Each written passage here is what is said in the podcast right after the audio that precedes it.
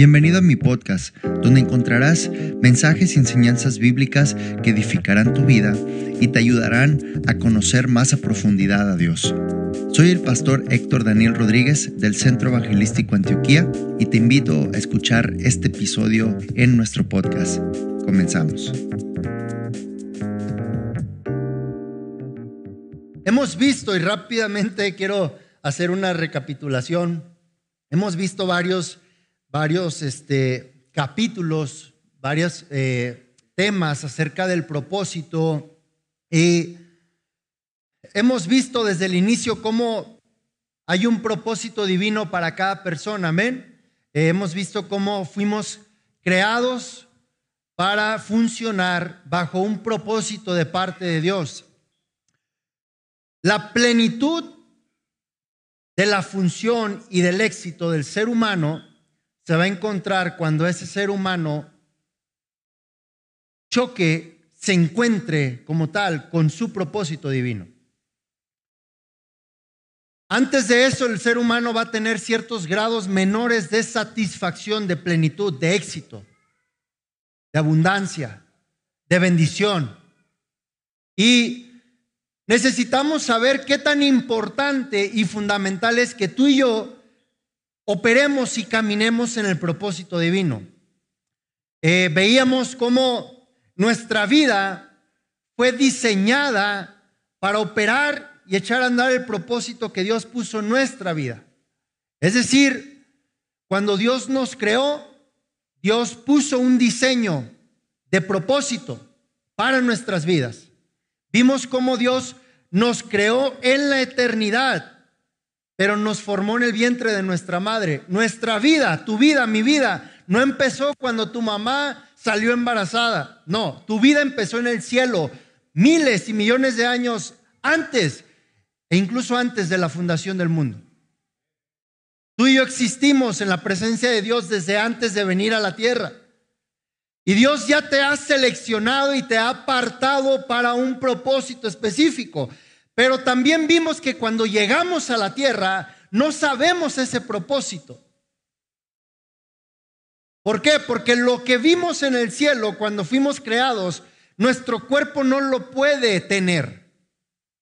El Espíritu Santo tiene que venir y hablar a nuestras vidas para recordarnos las cosas. Por eso el propósito divino solamente se revela a través de una relación con Dios. Y cuando tú y yo vamos en busca de ese propósito, nuestras vidas van a cobrar rumbo y sentido. Vimos cómo hay muchas personas que han hecho muchas actividades y no encuentran rumbo y sentido de su vida. No le encuentran el placer ni la satisfacción a lo que hacen porque no están en el propósito. Vimos cómo hacer y trabajar en algo que no es tu propósito te va a traer fatiga, te va a traer desgaste, te va a traer infelicidad, te va a traer insatisfacción. ¿Por qué? Porque solo la plenitud del ser humano se va a llenar cuando opere en el propósito divino. Es solo ahí. Entonces, vimos cómo muchas veces es peor la falta de propósito que la falta de tiempo. Y como mucha gente excusa y dice, es que no tengo tiempo. No, es que en realidad no sabe qué hacer con su vida y no sabe hacer con el tiempo que tiene. Si empleamos el tiempo en solo un objetivo, en eso que realmente es el propósito, en eso que de, de verdad debemos alcanzar, de seguro estoy que es más rápido que lo encuentres, que no hay tiempo ni más corto que sea, que no te ajuste para cumplir ese propósito. El problema es que queremos alcanzar esto, aquello, esto otro, para ver cuál de tres, cuatro, cinco actividades me trae satisfacción. Y por eso se te va el tiempo, porque estás tu tiempo regándolo entre cuatro, cinco, seis cosas, a ver cuál de ellas le pegas. Pero en lugar de buscar pegarle algo Deja que ese algo te pegue a ti. Vimos que el llamado y el propósito no es que nosotros pedimos cuál sea el propósito, eso viene y nos busca a nosotros. Necesitamos estar preparados para el propósito que Dios tiene para nosotros. Vimos cómo Dios nos va a procesar Primero vimos que hay un origen, hay una creación. Dios nos crea. Dios nos llama. ¿Se acuerdan? Vimos el llamado. Vimos que antes que entre el llamado y el propósito se cruza el proceso. Y aquí es donde muchas personas eh, se emocionan y truncan el desarrollo de Dios.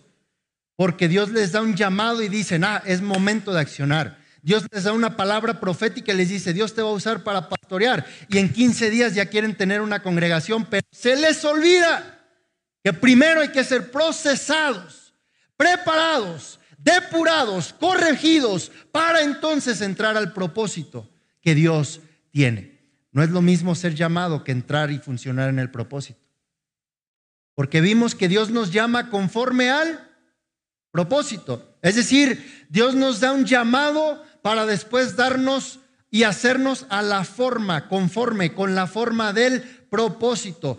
Cuando Dios nos llama para servirle y cuando Dios nos da una asignación, nos dice qué es lo que puede ser o va a llegar a ser, pero no nos dice que estamos preparados. En ese momento nos agarra, vimos el ejemplo del barro, cómo agarra de nuestras vidas como un pedazo de, de, de barro, de lodo, y el propósito es, vas a ser un cántaro, sí, pero en ese momento que Dios te dice, vas a ser un cántaro, somos lodo. Y Dios dice, todavía no eres cántaro, te tengo que procesar. Y el proceso es lo que nos habilita para funcionar en el propósito. Toda persona que echa a andar un llamado y un propósito sin haber sido procesado, se le va a acabar su propósito. Porque lo echa a andar sin Dios. Dios es el que da luz verde cuando ya se procesó la persona. Dios dice, ahora sí estás listo. Amén. Ahora, ¿cómo descubrir mi propósito? La última vez que compartí vimos los indicadores del propósito. ¿Qué, qué son las cosas que me pueden enseñar lo que puede ser mi propósito? ¿Verdad? Vimos algunas de ellas. ¿Qué es lo que más saca pasión de ti? ¿Cuáles son las ideas que más ocupan tu mente? ¿Qué es lo que más te apasiona? ¿Y qué es lo que sigues buscando conquistar? Que todavía no logras, aunque haces mil cosas, pero hay algo por dentro que dices, todavía tengo ganas de que esto se cumpla, de hacer esto. ¿Qué es en lo que tú fluyes, en lo que sale más virtud de ti? Ese es otro indicador. Así que, después de estos indicadores, ¿cómo descubrir tu propósito?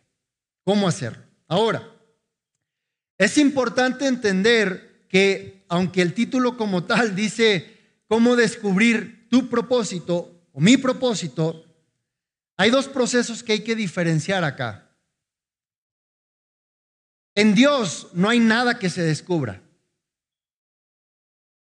En Dios no existen los descubrimientos. En Dios existen las revelaciones. ¿Ok? El propósito sobre el cual nuestras vidas va a funcionar y que Dios diseñó para nosotros, no se puede recibir de manera natural. Es decir, no hay nada físico que yo pueda hacer para ganármelo. No importa qué tan inteligente sea, no importa qué tan adiestrado sea, no importa qué tan hábil o ágil o cuántos grados o cuántos trabajos o posesiones tenga, no hay nada que pueda cooperar para yo ganarme o recibir ese propósito. El propósito no se descubre, no se recibe naturalmente. Solo viene a través de lo espiritual. No hay otro camino. Primero, el proceso de descubrir es diferente que el proceso de recibir revelación. El proceso de descubrir implica adquirir conocimiento a través de estudios, investigaciones, lecturas, experimentos y otras actividades en las cuales se busca información para ver algo nuevo. Esto es lo que los científicos hacen. Esto es lo que los investigadores como tal hacen. Tratar de descubrir algo nuevo. Sale una nueva enfermedad, están descubriendo qué es lo que lo va a cubrir. El proceso de descubrir se refiere a buscar lo que se desconoce. El proceso de descubrir se refiere a buscar lo que se desconoce. Es decir, cuando yo quiero descubrir, voy a ir e intentar de cualquier método leer, investigar, experimentar, probar, a ver qué funciona. Muchas veces en la vida cristiana estamos así, queriendo descubrir cosas. Como dicen por ahí, queriendo descubrir el hilo negro, ¿verdad? O sea, no, no existe tal cosa. En Dios no hay descubrimiento. Voy a probar a hacer esto a ver si así Dios responde. No, no, no. Si Dios no se te revela, no lo vas a recibir. No hay proceso de descubrimiento que revele las cosas de Dios. Ahí es donde entra el proceso de recibir revelación. Este proceso es un proceso sobrenatural y espiritual en el que se abren nuestros sentidos espirituales y nuestros entendimiento y nuestro entendimiento se ilumina para comprender quiénes somos y cuál es nuestro propósito. Hoy en día hay, mucho, hoy en, día hay mucho dilema en que tanta gente dice, es que Dios me reveló esto, es que Dios me dice esto, ok. Mucha gente se opone a la revelación. La revelación es real. El error es que hagamos doctrina de la revelación. La revelación solo tiene el propósito de venir a cambiarte a ti, no a cambiar a alguien fuera de ti. Si Dios te revela algo, no digas nada. Primero dijérelo tú, cambia tú, transforma tú y te vas a dar cuenta que Dios es real y entonces eso sí lo vas a compartir. Pero nuestros sentidos espirituales en la revelación son despertados y son activados. Son activados. ¿Cuáles son los sentidos espirituales? Mira, ¿cómo sé que una persona tiene sentidos espirituales abiertos, activos o no activos? Si tú ves cómo te está yendo y te entra temor, tus sentidos espirituales están acabados, apagados. Si tú ves que va a llegar la semana y no te alcanza y tienes miedo, tus sentidos espirituales están apagados. Cuando algo pasa y tú ves y tú dejas que tu, que tu persona se siente y reaccione a lo que está pasando, tus sentidos espirituales no están funcionando. Ahí es donde entra la fe. Porque la fe es la certeza de lo que no. Porque tus sentidos espirituales ven lo que no se ve. Segunda de Corintios 4:16 nos dice que no vemos las cosas que se ven, sino las que no se ven, porque las que se ven son temporales, pero las que no se ven son. No importa el problema, la deuda, eh, la situación que estés atravesando, no te va a durar toda la vida. Y si tienes fe, te va a durar menos tiempo. Ahí por eso necesitamos los sentidos espirituales. Por eso necesitamos activarnos en la palabra. Porque cuando alguien venga y te hable mal o te hable negativo, tú vas a decir, no, discúlpame, pero yo no estoy de acuerdo con eso. Mire, en 2008 en Estados Unidos pegó una recesión terrible. La economía se vino para abajo. Y había un pastor que llegó a la gasolinera y tenía una camioneta de esas tipo suburban, de esas que el tanque está grandecito. Y llegó a la gasolinera y que lo llena. Y al otro lado de la máquina se estaciona alguien más, con un carro más chico. Y le dice, oye, ¿no te es pesado tener ese camionetón ahorita que todo está hecho para abajo? dice, le dice, ¿de qué estás hablando? Pues ahorita con toda la recesión y el problema económico que está sucediendo en el país, ¿no te afecta tener esa camioneta? Le dice, disculpa, pero yo no estoy participando de esa recesión. Escucha, tú decides si tomas parte de lo que el mundo está haciendo. Mira, cuando uno confía en la palabra, a uno no le importa si el gobierno es bueno o es malo.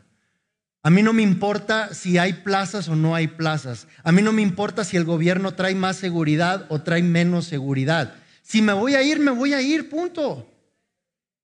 Al final yo sé a dónde voy a ir. Ahora, si te da miedo irte, es que no estás seguro a dónde te vas a ir. San Juan 16, 13 nos dice que cuando venga el Espíritu del Señor, el Consolador, Él nos guiará toda la verdad, porque no hablará por su propia cuenta, sino que hablará lo que oyere del Padre. El Espíritu Santo es el que nos revela las cosas. Él no habla lo que quiere, Él habla lo que escucha del Padre y nos va a hacer saber lo que ha de venir. Porque Él hablará no lo que quiere. Así que cuando uno recibe revelación es porque ese texto cobra vida. El Espíritu Santo viene y entonces habla la vida de una persona y le dice, mira, esto es lo que el Padre tiene para ti, esto es lo que viene a tu vida. Ya vimos el proceso de las temporadas, los tiempos y cómo eso funciona en el propósito. Y Dios te manda al Espíritu Santo y te dice, hey, tranquilo, a lo mejor estás en una tempestad, pero ya se va a acabar esa temporada. Ahora viene una temporada de bendición, viene una temporada de calma, viene una temporada de paz y tú te quieres ahogar, pero Dios te dice, calma, porque yo ya sé lo que viene. Por eso es importante estar conectado ahí. ¿Qué es lo que viene? ¿Qué es lo próximo de Dios? Yo en repetidas ocasiones, muchas veces estoy preguntándole a Dios, ¿qué es lo que sigue? ¿Qué es lo que viene? ¿Qué hay que hacer ahora? ¿Hacia dónde va a apuntar la chancla este año? Porque estoy preguntando a dónde. Constantemente estamos en eso. Ahora, ya vimos entonces la diferencia entre descubrir y recibir revelación. La educación, escucha bien, puede prepararnos para un trabajo, una labor, un oficio, pero nunca te va a preparar para un propósito divino. No importa si estudiaste un doctorado y un postdoctorado, jamás vas a recibir el propósito divino si entras solamente bajo esos parámetros. Como vimos en el tema del llamado, la carrera, el oficio, la labor te preparan para hacer un trabajo aquí en la tierra, pero el llamado y el propósito vienen a tu vida para que cumplas una asignación del cielo. Yo no tengo problema con obedecerle a alguien que sea mi patrón, pero prefiero cumplirle una asignación a Dios Todopoderoso. Que Dios me diga, buen siervo fiel. Eso se va a sentir con mayor satisfacción y plenitud. ¿Cómo nos llega la revelación del propósito? ¿Cómo nos llega la revelación del propósito? Hay seis medios a través de los cuales el Espíritu Santo nos revela el propósito. Seis medios. Número uno, sueños. Y van a haber sueños que te van a sacar de donde van a decir, ah, caray. Visiones. Número tres, la voz audible de Dios también es un medio. Número cuatro, señales. Número cinco, palabras proféticas. Y número seis, encuentros sobrenaturales. Esos seis medios el Espíritu Santo utiliza para revelarte a ti y revelarme a mí el propósito que Dios tiene para nuestras vidas. Necesitamos entender, mira, una vez dije esto, no me acuerdo si a toda la iglesia o solo a los líderes, pero te lo quiero dar de gratis. ¿Sabes por qué muchas veces Dios, es, Dios tiene que hablarnos en sueños? Mira, hay muchos que dicen, es que yo no sé por qué no escucho a Dios. No, no sé cómo hacerle para escuchar a Dios. ¿Sabes por qué muchas veces Dios te tiene que hablar más en sueños que cuando estás realmente despierto? Porque cuando estás despierto lo que está más prendido es tu carne. Y tu carne no puede escuchar a Dios, solo tu espíritu. ¿Por qué Dios te tiene que hablar más en sueños y no puede hablarte cuando estás despierto? Porque cuando estás dormido tu carne está apagada, pero tu espíritu sigue vivo. Déjame darte dos minutos de introducción. Tu ser está creado por espíritu, alma y cuerpo. De adentro hacia afuera, espíritu, alma y cuerpo. Cuando tú estás dormido, tu cuerpo está apagado y tus emociones también están apagadas.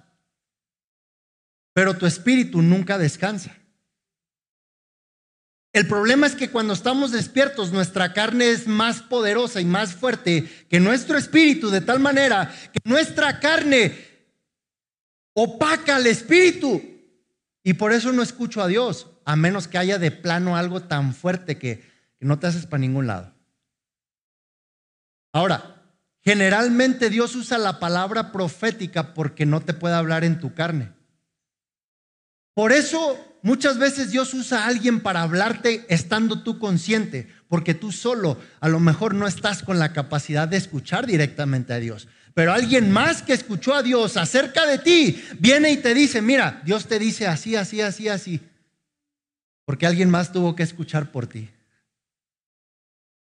Pero Dios usa estos seis medios. Sueño y visión. ¿Cuál es la diferencia? Una estás dormido y otra estás despierto. La visión, tú puedes ver cosas aunque estés despierto. Aunque estés parado aquí, yo puedo ver. Y no quiere decir que ando en las nubes. Ando en el Espíritu. Segunda de Reyes 6, llévatelo de tarea. Ahí vemos cómo, cómo los sentidos espirituales están activos en el profeta, pero en el siervo no están. Sale Jesse del campamento y ve al ejército de Siria rodeando el campamento de ellos dos y se mete atemorizado, corriendo, yo creo que casi llorando y le dice, Señor, gente de a caballo que viene aquí, nos van a hacer pero chicharrón. Viene Jesse desesperado, pero Eliseo ya tenía sus sentidos activos. Y Eliseo dice, cálmate, cálmate. Tú viste que hay todo un ejército afuera, siéntate, cálmate. Yo veo que hay miles de ángeles atrás de esos, de esos soldados que vienen contra nosotros, hay miles de ángeles que vienen contra ellos. Eso es tener el sentido espiritual abierto, despierto. Y entonces Eliseo ora por Jesse y dice, Señor, yo te pido que abras ahora los ojos de mi criado. ¿Por qué oró para que abriera los ojos y acababa de ver a un ejército? Porque estaba viendo con los ojos naturales, no con los espirituales. Mire, sabía que la mayoría de nosotros vivimos nuestro modus operandi de vida tiene un patrón de reacción por nuestros sentidos naturales. Vivimos más por reacción que por propósito. Que voy a hacer esto porque estoy necesitado. ¿Y por qué no dices porque vas a prosperar? Y al final vas a trabajar en lo mismo, nomás le vas a dar el sentido diferente. Por eso los lunes no son muy agradables porque no tienes un propósito. Pero cuando hay un propósito, tú dices, todos los días son iguales para mí, porque estás trabajando en algo con visión. Primera de Corintios 2.10. Pregunta, ¿podemos preparar nuestros sentidos espirituales para recibir esa revelación? Claro que sí podemos. Primera de Corintios 2.10. Bueno, vamos desde, el 9. Cosas que ojo no vio, ni oído yo, ni han subido a corazón de hombre son las que quién? Dios ha preparado para los que le aman. Ahora, mientras tú ves tu necesidad, Dios está viendo las cosas que tu ojo no ve ni tu oído oye ni han subido a tu corazón, pero ya Dios las tiene preparadas. Por eso Dios no quiere que te ahogues en un vaso de agua en medio de una tormenta cuando ya viene una temporada de bendición, porque tú estás viendo lo que tus ojos ven, pero Dios dice, necesitas empezar a ver las cosas que ojo natural no ve, ni oído natural oye, ni en un corazón natural se siente, porque vienen del Espíritu. Versículo 10. Pero no nos la reveló Dios sino a través de quién? Por el Espíritu. Porque el Espíritu es el que escudriña aún en lo profundo. Otra versión dice que el Espíritu es el que conoce aún los secretos de Dios. ¿Sabías que tu propósito es un secreto de Dios? No se lo va a contar a nadie más más que a ti. A nadie más. Ahora, solo el Espíritu Santo es el que conoce aún lo profundo de Dios, los secretos de Dios. Él es el que va a ir a ese lugar secreto de Dios y va a decir, este es el propósito de Héctor Daniel. Y voy a ir a encontrarme con Héctor Daniel, te lo voy a entregar. Ahí es cuando la revelación llega a Héctor Daniel, cuando Héctor Daniel buscó, confió, esperó en Dios, puso su vida delante de Dios, le pidió a Dios que le dijera, ¿qué es lo que quieres que yo haga? Y entonces el Espíritu Santo viene y dice, Héctor Daniel, aquí está. Tu ojo no lo había visto, tu oído no lo había oído, tu corazón todavía no sabía, pero Dios ya lo tenía preparado. Hay cosas en tu vida que todavía ni tienes la idea de a dónde como dijo el profeta, ni a dónde vamos a parar. Pero Dios sí sabe a dónde vas a parar. Porque Él te tiene tu propósito y tiene tu destino. Tu destino está en las manos de Dios.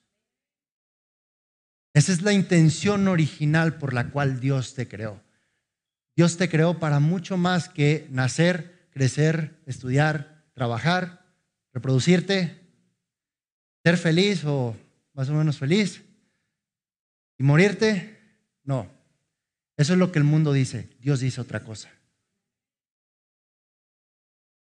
Antes de que nacieses, te conocí, te llamé, te santifiqué, te di por profetas, por profeta a las naciones. ¿Sabías que tú estabas en las manos de Dios y Él te depuró y te santificó antes de que vinieras a la tierra? Pero llegamos a la tierra y tenemos dos decisiones. O nos seguimos depurando y purificando en las manos de Dios o nos echamos a perder. La elección es personal. ¿Cómo podemos prepararnos y preparar nuestros sentidos espirituales para recibir su conocimiento, recibir esa revelación, recibir eso que Dios ha preparado para los que le aman? ¿Qué dice el versículo 11 donde estábamos ahí en Primera de Corintios? Después del 10 leímos que no nos la reveló sino a través de su Espíritu Santo porque Él es el que escudriña aún lo profundo de Dios. ¿Qué dice el próximo versículo? Porque ¿quién conoce lo que hay en el hombre, sino el hombre mismo. No le hace que lleves 50 años de casado y cosas de tu pareja que no conoces, solo él conoce o ella.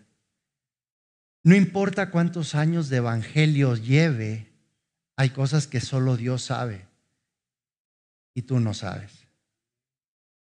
Mira, una de las grandes tristezas del evangelio hoy día es que hay mucha gente que conoce más de la palabra que del propósito que Dios tiene para sus vidas. Creen que el propósito es saber la palabra a su máximo nivel, pero eso no les ayuda a saber qué hacer con él, con esa palabra. Es mejor echar a andar el propósito con poca palabra que no echar a andar nada con mucha palabra. Ahora, si tienes mucha palabra y echas a andar el propósito, ¿qué mejor? Porque tarde que temprano te van a seguir las bendiciones, te van a seguir los milagros, te van a seguir las señales, te van a seguir todas aquellas manifestaciones que vienen cuando lo espiritual se manifiesta. Mira, entre nosotros sabemos personas con mayor interés de ganar más dinero que ir a producir un milagro para alguien que está necesitado. Yo te aseguro que si probaras una sola vez lo que se siente producir un milagro para alguien que ganarte un millón de pesos, te vas a sentir mejor con un milagro que con el millón de pesos. Por eso necesitamos ver qué es lo que trae satisfacción a nuestras vidas. Lo material va y viene. Gente se queda sin ni un peso en la bolsa y se ha quitado la vida, imagínese. Pero cuando estás en el propósito, no hay nada que se te pueda robar. Que lo pierdas es diferente. Pero de ti depende hasta dónde lo haces crecer. Si te agarras de la mano de Dios, vas a seguir adelante. Así que, primero, ¿cómo nos preparamos? Y preparamos los sentidos espirituales, conociendo a Dios, conociendo a Dios. Necesitamos conocer a Dios más que conocer a su palabra. Aunque su palabra es uno de los medios, pero necesitamos una relación real. Es decir, voy a poner un ejemplo. Si yo no conozco a mi hermano Florentino, pero él nada más me manda cartas y yo le respondo y me vuelve a contestar. Yo creo que le conozco, pero no le conozco. Sé de él, pero no le conozco. Porque solamente nos escribimos mutuamente. Pero en el momento cuando yo tenga un encuentro frente a frente con él, y platique cara a cara con Él, le voy a empezar a conocer. Hay muchos de nosotros que nunca hemos tenido un encuentro cara a cara con Dios. Has sabido de Él, has escuchado de Él y has sabido y escuchado cosas buenas, pero todavía no te lo topas cara a cara. Porque cuando te lo topas cara a cara, te estás topando con su misma presencia. Por eso ya estoy desesperado por llegar a empezar a enseñarle la presencia. Cuando conocemos a Dios, descubrimos quiénes somos y volvemos nuestro corazón hacia sus propósitos. Ahí es donde me doy cuenta si conoces o no a Dios. Si tu corazón está más vuelto a su propósito que a tu propósito, te has encontrado con Dios. Te has encontrado con Dios. Escúchame bien. Quien sea que cuestione la voz de Dios tiene un grave problema. Mire, hay una frase que plasmé en el libro que escribí, pero es de esas frases que a pesar de que escribe uno todo un libro, hay pequeños renglones que se queda uno nomás. No hay quien escuche a Dios y siga dudando de Él. Si tú creíste una vez y después dudaste, no lo escuchaste a Él. Escuchaste lo suficiente de Él para salir adelante de eso que estabas atravesando. Pero si tú escuchas su voz, jamás vas a dudar que lo que Él dice se va a cumplir. Jamás, si Él prometió algo a tu vida, jamás en ningún momento te atrevas a desafiar y a retar la credibilidad de Dios mismo, porque Él no es hombre para mentir, ni hijo de hombre para arrepentirse. No importa cuántas personas te han mentido, te han engañado, te han dado la espalda, jamás trates a Dios como la gente te ha tratado a ti, porque eso depende de tu existencia. De eso depende la plenitud de tu vida. Necesitamos dejar de cuestionar y resistir la voluntad de Dios para nosotros. Si no, nuestra vida va a empezar a ir cayendo. Si supieras qué tan sencillo sería la vida si solamente le dices sí a Dios. Pero ¿por qué no? Di sí nada más y ya. Te aseguro que muchas más puertas estarían abiertas. La mejor manera de conocer a Dios es reconocer su voz. Y después de eso, Él también habla a través de su palabra. Cuando conocemos la palabra de Dios, lo conocemos a Él porque su palabra nos habla de su naturaleza y de su voluntad. No solamente lo que hace, sino quién es Él. Mira, ¿sabías que muchos de nosotros vivimos más por la imagen de lo que hacemos que por realmente quiénes somos? La mayoría de la gente te conoce más porque eres buen comerciante, buen esto, buen aquello, eres bueno para eso y mira, él es, pero no te conocen a ti. Y a veces dedicamos más tiempo a cuidar esa fachada y esa imagen que construir la imagen interna de quienes realmente somos. Con Dios no hay problema. Dios no tiene problema acerca de Él mismo en ese rubro. Él sabe quién Él es y nadie lo cambia de parecer. Debemos estar en comunión íntima con Dios y en una comunión continua con Él a través de la oración, el ayuno y la búsqueda diaria. Salmos 25, 14 dice que la comunión íntima de Jehová es con los que buscan. Porque Dios comparte de su intimidad con aquellos que le temen, dice. Y a ellos hará conocer su pacto. A ellos les hará conocer. Por eso es importante que diariamente hagas el esfuerzo de orar, de buscar a Dios, de preguntar qué tiene para ti, que si tiene algún mensaje, un recadito que tenga que darte, échamelo, Señor, lo necesito hoy. Porque Dios te está encaminando y está puliendo tu camino cada vez que Él te habla o te dice algo. Es importante esto. Otra de las maneras de conocer a Dios es a través de la adoración. Porque la adoración es una de las maneras más profundas de conocerle a Él. Es durante la adoración que Él se revela a nosotros. Y ahí es donde conocemos el propósito. Entonces, número uno, conocer a Dios. Necesitamos conocer. Número dos, necesitamos estar en el ambiente adecuado. Se dice que somos el producto de nuestro entorno. Si tú te juntas con pura gente que habla pesimista, vas a hablar pesimista. Si tú te juntas con pura gente incrédula, que duda, que tiene miedo, te vas a volver miedoso, incrédulo, temeroso. Pero cuando te juntas con alguien que tiene fe, vas a llegar a tener fe. Cuando te juntas con alguien seguro de sí mismo, tú te vas a volver más seguro de ti mismo. Eres el producto de tu entorno. Por eso sale el dicho, ¿verdad? Dirme con quién te juntas y... Pero les voy a decir una más buena que esa. No se puede volar como águila si tienes la costumbre de pasar el tiempo con gallinas y pollos. Les dije que estaba más buena que eso, pero bueno, ¿no me creyeron? No se puede volar como águila si acostumbras a pasar tu tiempo con gallinas y pollos. ¿Cómo quieres que tu vida despegue si te juntas con pura gente que está abajo? No estoy menospreciando a nadie. ¿Sabes por qué la gente no sale de una, de una depresión o tristeza? Porque busca dónde incubar su tristeza y su, su depresión. Cuando tú estás en depresión o en tristeza, no ocupas a alguien que te diga, ay, pobrecito, te entiendo, sí, no, todo va a estar bien. No, no, no.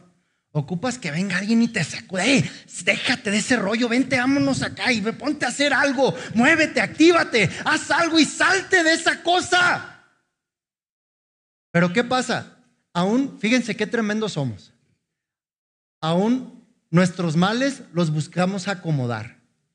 ¿Por qué se juntan con puro machín pesado y acá? Eh? Porque están buscando quien les acomode su atmósfera. Debemos estar en el ambiente correcto. Hay cinco ambientes en los cuales debemos de estar en el lugar correcto. Número uno, espiritual. Número dos, emocional. Número tres, mental.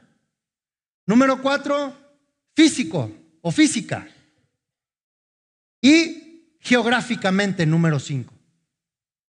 Si no estás en el ambiente adecuado, espiritual, mental, emocional, física y geográficamente, no vas a producir nunca conforme a tu propósito. Tienes que salirte de la atmósfera que te está enfermando. Si tú, mira, hay veces que aún de la misma familia tienes que pintar tu raya. Como que estuvo más pesada, mejor me voy a ir para acá. Hay veces que hay amiguitos de los cuales hay que pintar raya. Tienes que hacerte un lado de atmósferas que no te ayudan. No te juntes con gente que te va a hundir. No te juntes con gente que te va a traer pura negatividad, tiniebla, oscuridad. No ocupes a alguien que te diga ok a los males que estás pasando, no. ¿Sabías que tendemos a juntarnos más con gente que ya está en nuestra condición que buscar gente que no está en esa condición para que nos dé una solución? ¿Por qué nos juntamos con gente que está en esa condición? Para que nuestro defecto ya no se vea como un defecto, para que se vea natural. Juan capítulo 5, si no mal recuerdo, y si no, búsqueme la cita correcta. Pero el paralítico de Bethesda nos enseña que 38 años había esperado por su milagro y nunca lo recibió. ¿Cómo sé que el ambiente y el entorno del que se había rodeado le había afectado más para no recibir su milagro que para recibirlo, aunque estaba en el lugar donde los milagros ocurrían? Por la respuesta que le dio a Jesús. Llega Jesús y le dice, ¿quieres ser sano? Y este amigo sale con todas las excusas del mundo. Así como a veces nosotros, alguien llega y nos dice, ¿quieres que de verdad te ayude? No, pero es que fíjate que aquel me hizo esto y fíjate que antes me pasó y me hicieron. No, nadie te preguntó esas cosas. Nadie te preguntó quién te hizo, qué te pasó antes, por qué sufriste. No, no. ¿Quieres ayuda, sí o no? Pero este amigo contesta con puras excusas. ¿Por qué? Porque su entorno ya lo había dañado. La razón por las cuales muchas veces estamos lejos de alcanzar la luz al fondo del túnel no es porque no haya luz, sino porque te metes más en el túnel. Con ese ambientito que te cargas. Número tres, sirva una visión. ¿Cómo prepararme espiritualmente para recibir mi propósito? Sirva a una visión. La visión, escucha, visión quiere decir o significa la perspectiva con la que yo miro las cosas o la perspectiva que yo tengo acerca de algo. Esa es mi visión, pero esa es una visión natural. ¿Qué es lo que piensas tú de tu familia y de tu trabajo? Esa es la visión que tienes con respecto a tu familia y tu trabajo. Por eso les dije en, enseñanzas pasadas, si solo te casaste para tener hijos y hacer una familia, o vámonos más atrás, si solo te casaste para finalmente salir corriendo de tu casa, nunca vas a tener la visión para construir algo grande de lo que salga de tu familia. Por eso es la perspectiva. ¿Con qué propósito haces las cosas? Ahora, la visión en lo espiritual es la perspectiva de Dios sobre nuestro futuro. Por eso me interesa ver las cosas que Dios ve y que yo no veo. Porque cuando Dios ve, Dios está viendo en perspectiva mi futuro. Si tú lograras ver lo que Dios ve, te aseguro que vas a dejar de perder el tiempo con tantas niñerías. Porque hay cosas de más adultos a las cuales dices, no, aquí sí tengo que echarle ganas. Como dicen por ahí, en esto es aquí es donde se diferencian los hombres de los niños. ¿Sabe por qué a veces no la atoramos a cosas más fuertes? Porque preferimos pelear con las cosas más débiles. En vez de subir un escalón y decir, me voy a esforzar por luchar con algo más grande que esta cosa, y en vez de que te potencies a ti mismo escalando algo más, te debilitas a ti mismo bajándote de nivel. Si queremos conocer nuestro propósito, debemos estar comprometidos con una visión. Si nunca tienes la perspectiva del futuro de nada, no vas a alcanzar nada. Mira, hoy en día la gente no se prepara ni para morir. Y eso es lo único que tienen seguro en la vida. Imagínese, imagínese. Dios mío. Dios no nos va a confiar nunca nuestra propia visión si no estamos aprendiendo a ser fieles sirviendo a otra visión. Aquí es donde la parte espiritual entra a profundidad. Cuando hay una visión a la cual se te invita a caminar en ella y eres fiel en ella, Dios prueba qué tan bueno eres para sostener una visión. Porque si eres bueno cuidando lo de alguien más, ¿qué tan bueno vas a ser para cuidar lo tuyo? Pero si no te interesa cuidar lo de alguien más, ¿qué mensaje vas a mandar de que te interesa cuidar realmente lo tuyo? Y si te interesa cuidar lo tuyo sin cuidarlo de lo demás, entonces eres egoísta. Así que para donde te hagas, de todos modos, hay un mal resultado ahí. Dios pesa los espíritus y prueba los corazones. Eliseo se fue tras de Elías.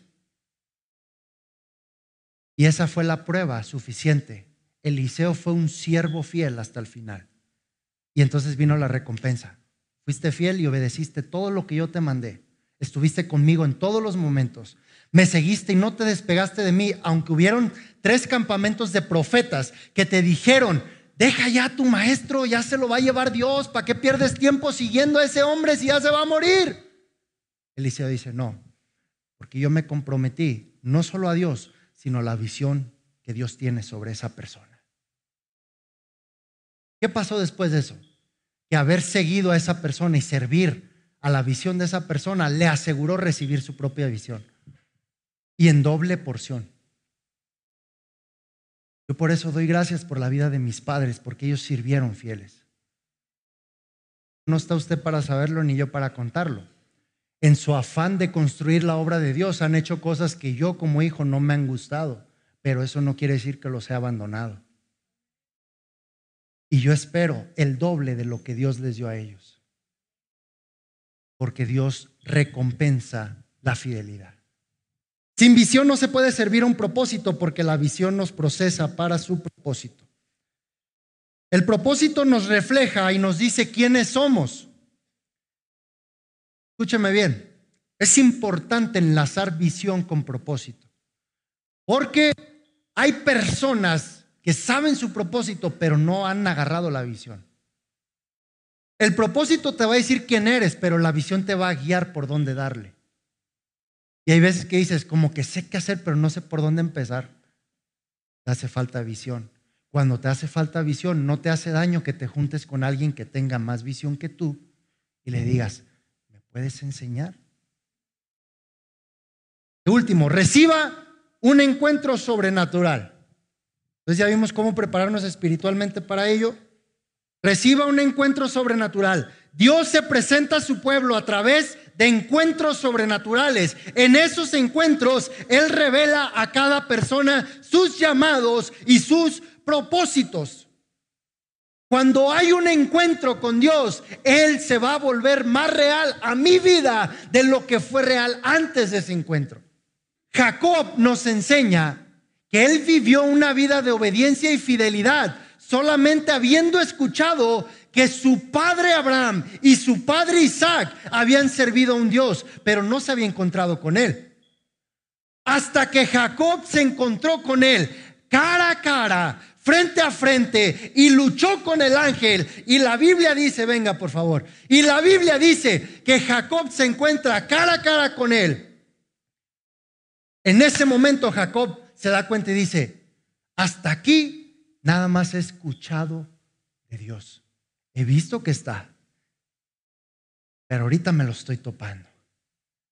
Así como cuando uno ve a alguien que no le agrada mucho y se lo topa y a veces dices, ahorita sí me lo voy a topar.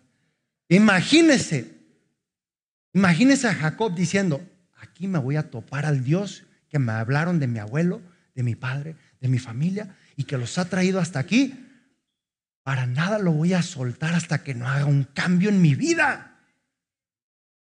Cuando Él se te revela cara a cara, es el momento en el que tú dejas tu vida de mediocridad, de tristezas, de derrotas, de amarguras, de resentimientos, de dolores, de fracasos. Y dices, yo no puedo dejar ir este encuentro con Dios, porque mi vida y mi persona va a ser otra. ¿Por qué va a ser otra? Porque ahorita has vivido de acuerdo al concepto que tú tienes de ti mismo, pero no sabes cuál es el concepto que Dios tiene de ti mismo hasta que te encuentras con Él. ¿Cómo sé que te encontraste cara a cara con Dios? No solo porque se te reveló cara a cara y ya lo conociste personalmente. No hay quien se encuentre cara a cara a Dios y salga igualito como entró a ese encuentro.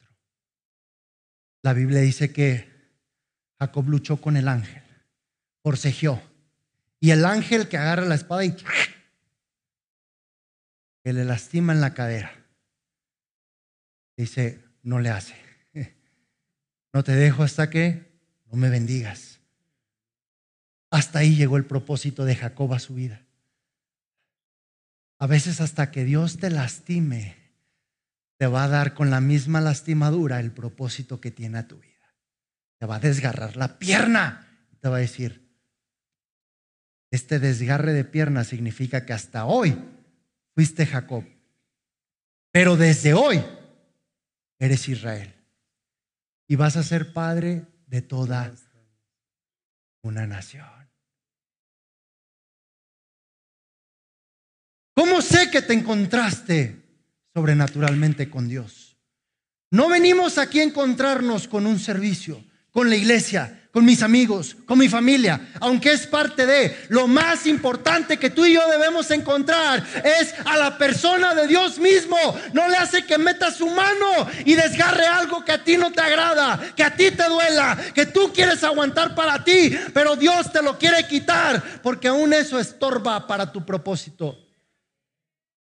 Y Jacob salió lastimado de su cadera, cojeando. Por eso me gusta juntarme con gente que ha sido lastimada por Dios. La gente que no le pasa nada, cuidadito porque no se ha encontrado con Dios. Y si no se ha encontrado con Dios, te va a lastimar a ti. Los encuentros sobrenaturales transforman tu corazón, revelan tu propósito y activan tu llamado. ¿Qué provoca el encuentro con Dios? ¿Qué produce un encuentro con Dios? transforma el corazón, revela el propósito y activa tu llamado.